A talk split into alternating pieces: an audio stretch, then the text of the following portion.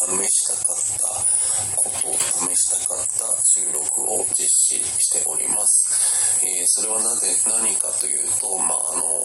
漫画喫茶に行ってですね、いわゆる個室で、えー、収録をしようっていうのをちょっと試してみようかなと思ってまして、まああの最近公園でのほほんと日向ぼっこをしながら収録をしているために、まあ、あとはしゃべ、えー、歩きながら喋ったりしてるので雑音が多く入る状況が多くてですね、まああの完璧に防音まではいかないんですけど、えー、雑音に関しては他の収録よりスムーズにできるんじゃないかなという試しも含めて、まあ、あの家からすぐのところに快活クラブがあってもう快活クラブ自体を使ったことがなかったので快活クラブの個室にを使ってみたいな使う理由として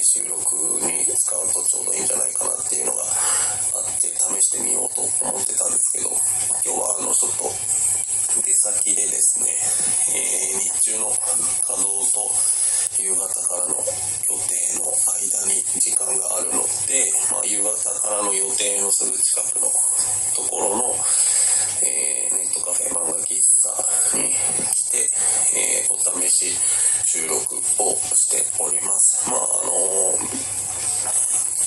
ネットカフェ漫画喫茶タダで使えるわけではないので、まあ、そこのコストをかける価値があるのかも含めてちょっとお試しで何回か収録していきたいなと思います。まあ、あの今日使ってるのはあのグランカスタマーの、えー、歌舞伎町のお店なので、まあ、この後新宿で用事があるので新宿にいるんですけど、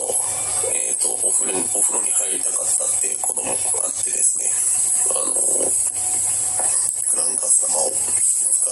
ついでに収録をしております。あのお風呂に入っていなかったわけではなくてちょっとやっぱり今日日中外で活動していて体を温めたいなというところと足を伸ばしてゆっくりと湯船に浸かりたいなっていうのがありましてまあ一人で、まあ、歌舞伎町にいるので一人であの大きな風呂お風呂入るのもいいんですけどコスト的に言うと断然グランカスタマーで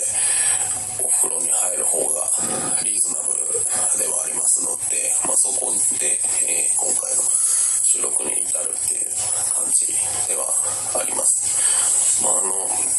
グランカスタマの歌舞伎町のお店自体は初めてで、横浜の伊勢崎町のお店は幾枠か使ったことありますし、グランカスタマではないんですけど、カスタマカフェの池袋はよく行ったり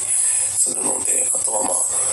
上野の店舗がちょっと気になってるので、近々行けたらいいかなと思っていたりもします。まあそんな感じで、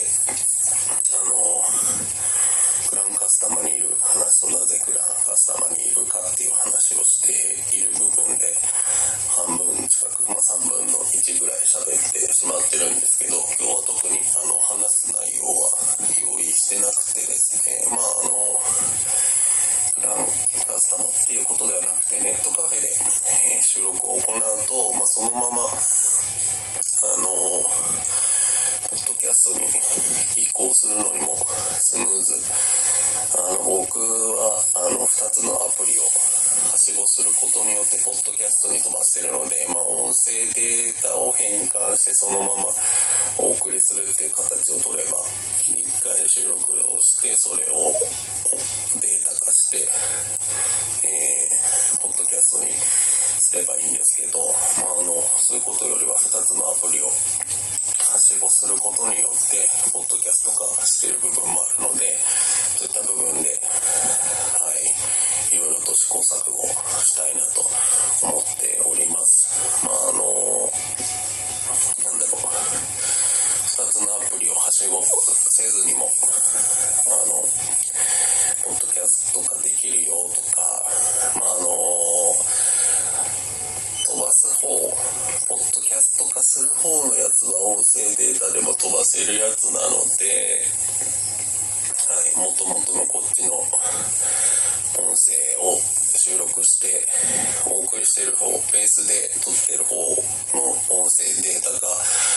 の方法などを誰かご教授いただけると嬉しいなと思っていたりもします。まあ、あの、プラットフォーム2つ使うことによって、まあ、結果としてあの、ポッドキャスト化してるので、Spotify だったり、え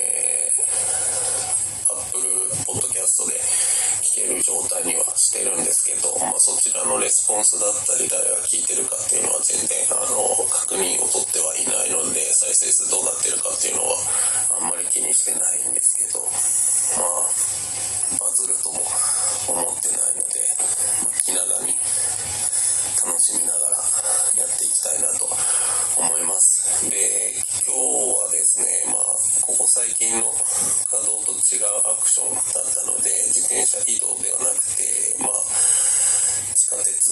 使って移動をしていたのでやっぱ公共交通手段を使うとまあ、耳でインプットをしながら、えー、ノートを書くっていうことが並行してできたり、まああの自転車だったり、まあ、自転車だけではなくて自ら運転をするってなると運転以外には耳でインプットはできるんですけどあのアウトプットする、まあ、運転しながら音声配信を収録するっていうことはできなくはないとは思うんですけどまだチャレンジしようとは思ってないですし、まあ、あのたまに自転車の帰りに収録しながら変えたりもするんですけどそういったものだととても雑音が多くなってまうので、まあ、車移動で自分で運転している状況下であれば運転中に収録したりとか、まあ、過去に運転しながら、えー、クラブハウスに参加したりとか、まあ、クラブハウス自分がモデレーターでなければ、えー、スピーカーとして喋ってる分にはいいんですけどモデレーターで自分が管理しなきゃいけないルームだったりするとあの手を挙げてきてくれた人とかを上に引き上げてスピーカーにするっていうことがなかなか運転中ではできないので、まあ、別の方にすればあの問題はないんですけどまあそういった意味でクラブハウスも落ち着きつつあるというか、もう完全に落ち着いてしまってた、やってる人誰いるんだろうみたいな感じの部分はあると思うんですけど、まあ、個人的には音声配信は楽しめているし、可能性を秘めてるというか、あの、まあ、僕自身 YouTube をやるつもりは全く持ってないので、ネオと TikTok も興味ないし、まあ、動画を配信するんであればインスインスタグラムの動画で、まあ、マックス1分間お送りするっていう形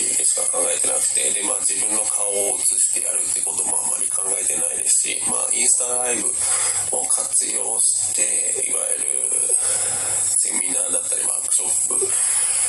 をするっていうことは考えていて実際にやったりもしてるんですけどそういったことを除くとなんか自分が顔出ししてライブをするっていうこ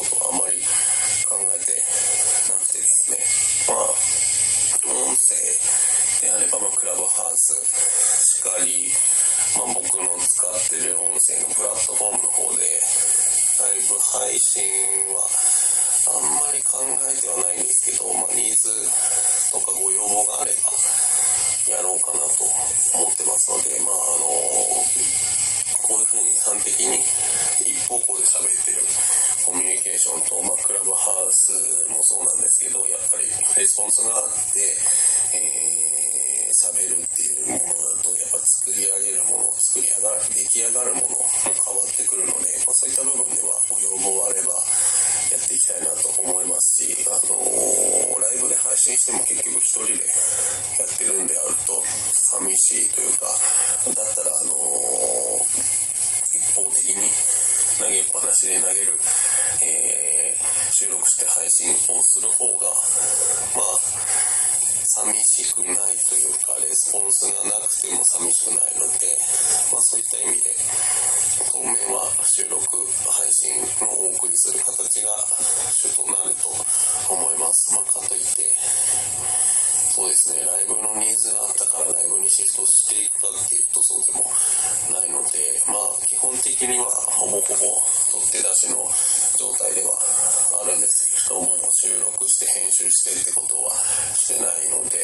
取って出しなんですけど、まあ収録の場合はちょっと話詰まりそうだな、話す内容がないなと思えば、あのー、一旦放流じゃなくて停止をかけて、なんか時間区切ってまた違うタイミングで喋ったりっていうことをしていたりもするので、はいまあ、このスタイルが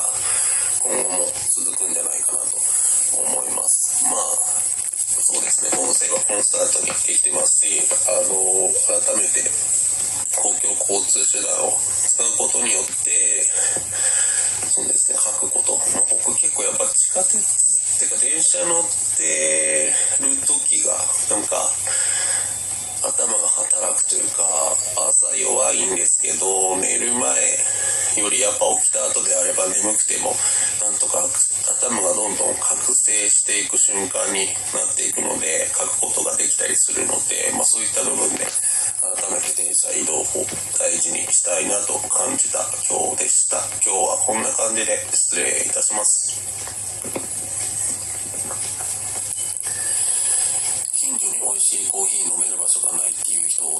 している人竹島一生がお送りいたしました。